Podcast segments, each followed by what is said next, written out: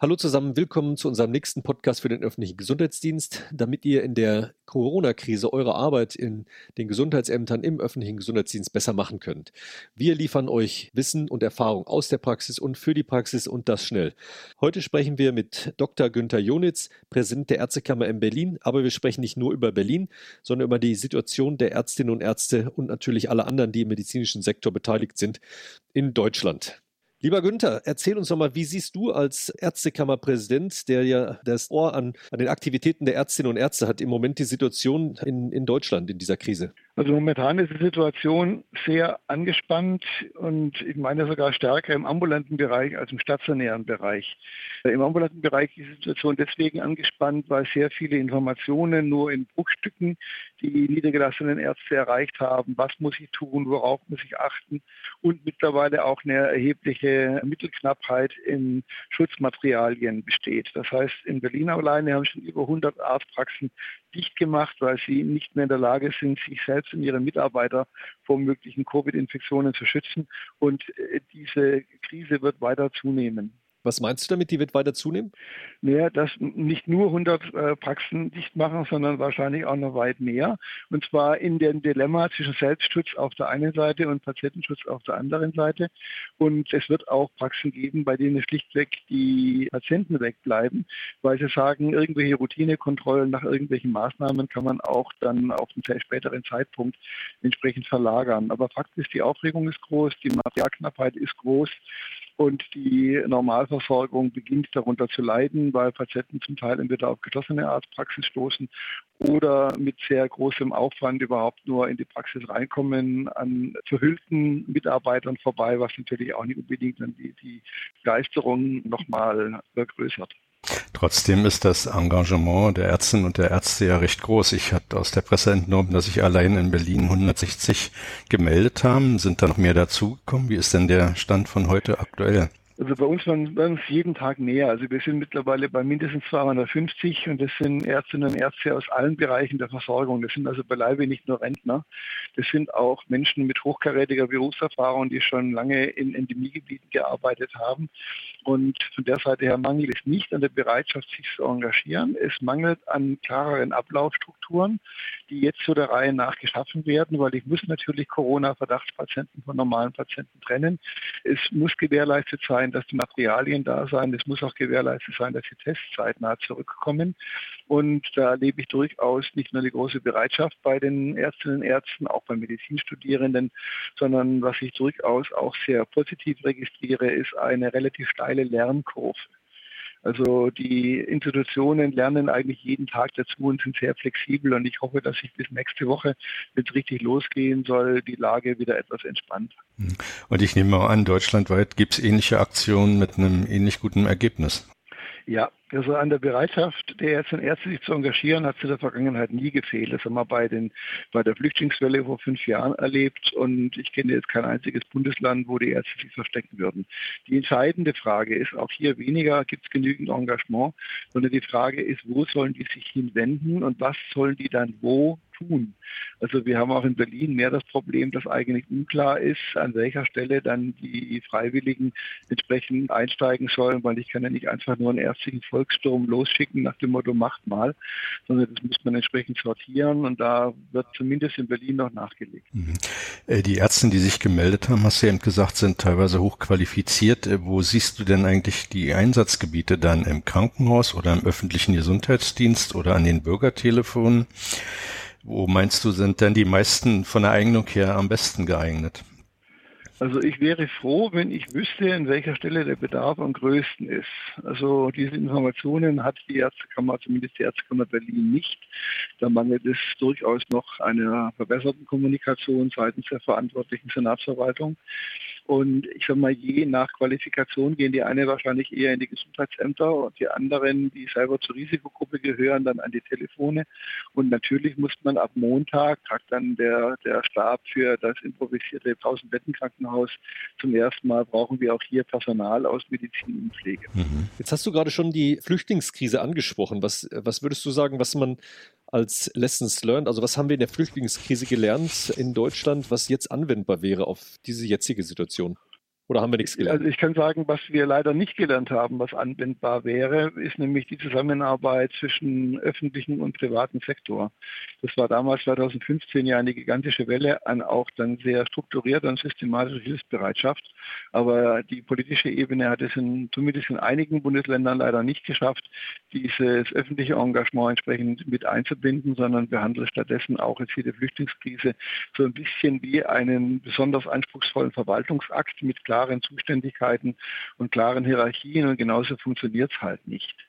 Sondern da muss man also dann schon von der politischen Ebene dann auch auf die Leute stärker zugehen. Das lernen wir dann auch gerade umgekehrt, um die Zusammenarbeit über die klassischen hierarchischen Zuordnungen hinweg äh, dann tatsächlich zu fördern und äh, damit was Gutes zu tun. Weil die Summe der Potenziale der Institutionen ist immer besser, als wenn man sie der Reihe nach aufreiht auf dem Wege zum Verwaltungsvorgängen. Aber braucht es nicht so ein bisschen klare Strukturen? Also äh, auf der einen Seite, wenn wir viele Freiwillige haben, die sich engagieren wollen, die müssen wir irgendwie ja. unterbringen. Also da braucht es ja auch Struktur, sowohl im öffentlichen als auch im privaten Sektor, um das irgendwie hinzukriegen, oder? Und wer könnte diese Struktur denn ja. dann schaffen? Und wie hat es in der Flüchtlingskrise gemacht? Die, die Führungsverantwortung liegt beim Senat. Punkt. Ende aus Banane. Das ist die Regierung, die wird gewählt, die ist demokratisch legitimiert, die hat auch die Möglichkeit.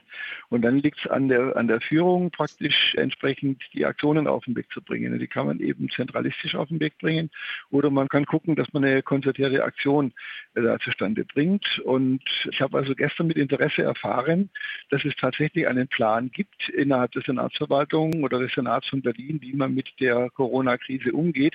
Dieser Plan war nicht nur der Ärztekammer Berlin nicht bekannt. Also das sind genau die Baustellen, wo man sagt, Leute, da muss man mehr vernetzt denken und die Freunde in den anderen Institutionen einfach mit zur Brust nehmen. Das vermeidet schon mal Reibungsverluste. Und genau das meine ich eben mit Unterschied zwischen Führung und hoheitlicher Organisation. Natürlich brauche ich ein klares Reglement und muss auch wissen, wer wofür zuständig ist, aber das muss eben auch kommuniziert werden, um andere Institutionen, die genauso mit betroffen sind, entsprechend mit einzubinden. Äh, was du für Berlin beschreibst, wie ist die Situation in anderen Ländern? Funktioniert das da? Weißt du darüber was? Und wie tauschen sich da die Ärzte? Ärzte? Also es wird sehr viel improvisiert, sage ich mal. Manches geht über soziale Medien, aber wir haben jetzt keine durchstrukturierte Kommunikation der unterschiedlichen Ärztekammern, die an eine zentrale Stelle täglich berichten, wie es in welchem Bundesland läuft, sondern da ist im Prinzip jede Kammer primär auf sich selber gestellt, koordiniert zusammengeführt wird vieles über die Bundesärztekammer. Aber sage mal, der Bedarf ist vergleichsweise überschaubar, denn die Beschaffungsprobleme haben wir überall, die kriegen wir auch nicht über die Bundesärztekammer gelöst. Das Know-how praktisch das aktuelle und eigentlich täglich aktualisierte Wissen, wie gehe ich als Arzt mit Coronavirus um, das ist ubiquitär im Internet verfügbar. Da sind, glaube ich, ganz viele unterwegs, die sich auf verschiedenen Kanälen da direkt bedienen und keinen Informations- oder Wissensbroker brauchen. Mir fällt spontan nochmal ein, wir sind ja hier auch mit der Podcast-Serie, mit Videos und auch mit einem Leitfaden im Bereich Krisenmanagement jetzt unterwegs. Könnte sich ja vielleicht anbieten, auch diese Medien zu nutzen, diese Ärzte jetzt für ihre Aufgabenstellung zu qualifizieren dann, ne?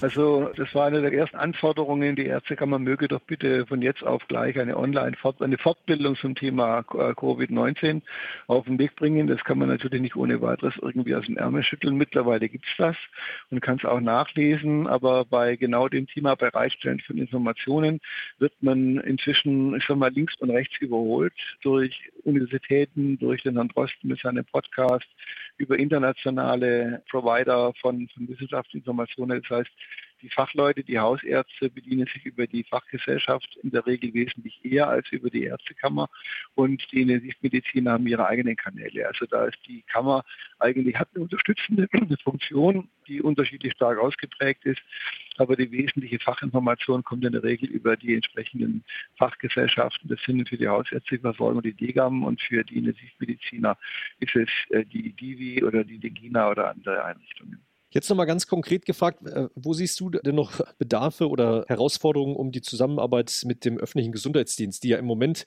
sag mal, der ÖGD ist ja äh, die Institution, die es schafft oder die die Welle vor dem ambulanten ja. stationären System noch zurückhält und durch Contact Tracing und Identifizierung von infizierten Fällen.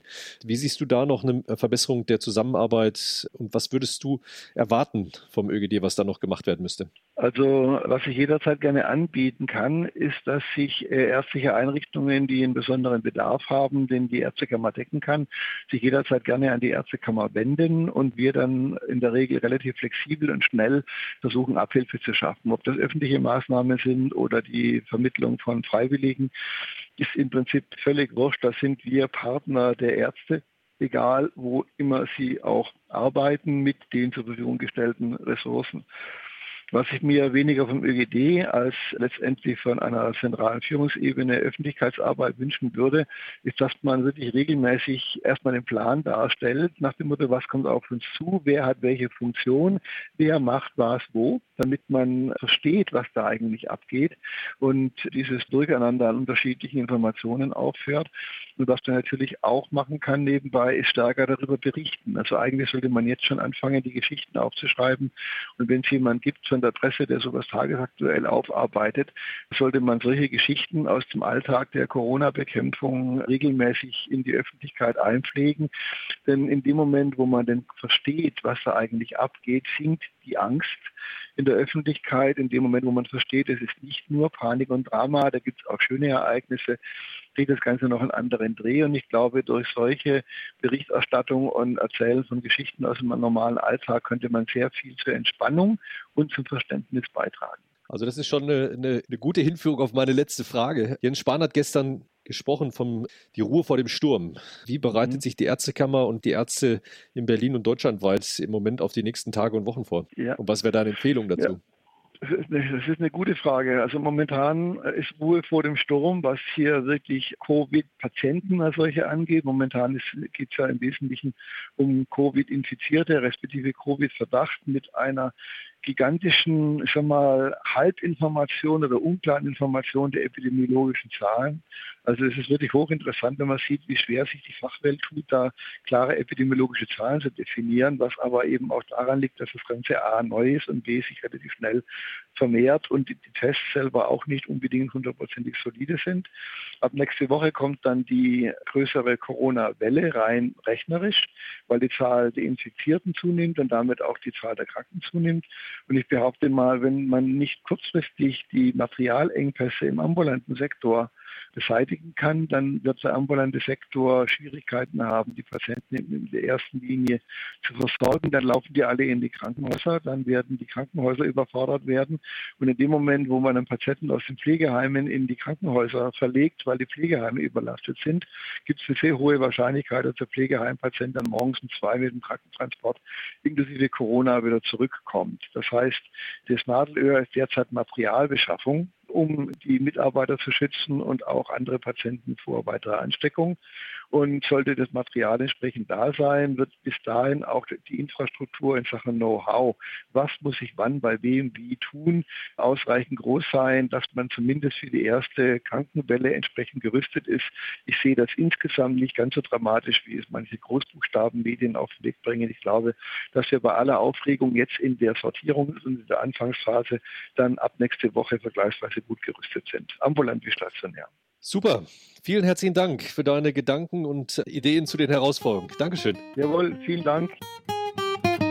Vielen Dank, Günter Junitz. Das waren klare Worte, ganz klar benannt, wo Schwierigkeiten liegen. Einerseits in der Materialbeschaffung, die medizinischen Mitarbeiterinnen und Mitarbeiter in eigentlich allen Einrichtungen, Gesundheitsamt, ambulanten Sektor und in den Krankenhäusern vernünftig vor der Krankheit zu schützen und auf der anderen Seite zu sortieren, wer macht jetzt eigentlich was und wann und wie. Das ist, glaube ich, noch etwas, wo, so wie Günther Junitz das geschildert hat, Bedarf ist, um das klarzuziehen. Detlef, was hast du mitgenommen? Ja, ich kenne das ja aus der Flüchtlingssituation, wo das ähnlich war. Das muss jetzt sich wirklich sortieren und äh, da ist Kommunikation das A und O. Das ist auch, glaube ich, nochmal deutlich gemacht worden. Man muss wirklich intensiv miteinander reden. Äh, das Problem ist natürlich, die Behörden sind im Augenblick, alle Gesundheitsämter, Ministerien sind stark gefordert und da fällt dann auch natürlich immer Kommunikation ein Stück ab. Das ist leider so, aber er hat ja auch die Vision aufgezeichnet, es sortiert sich jetzt, es wird nächste Woche losgehen und von daher bin ich sehr zuversichtlich. Super. Danke euch. Ja, dir auch und wascht euch die ja, Hände. Alles Gute. Tschüss.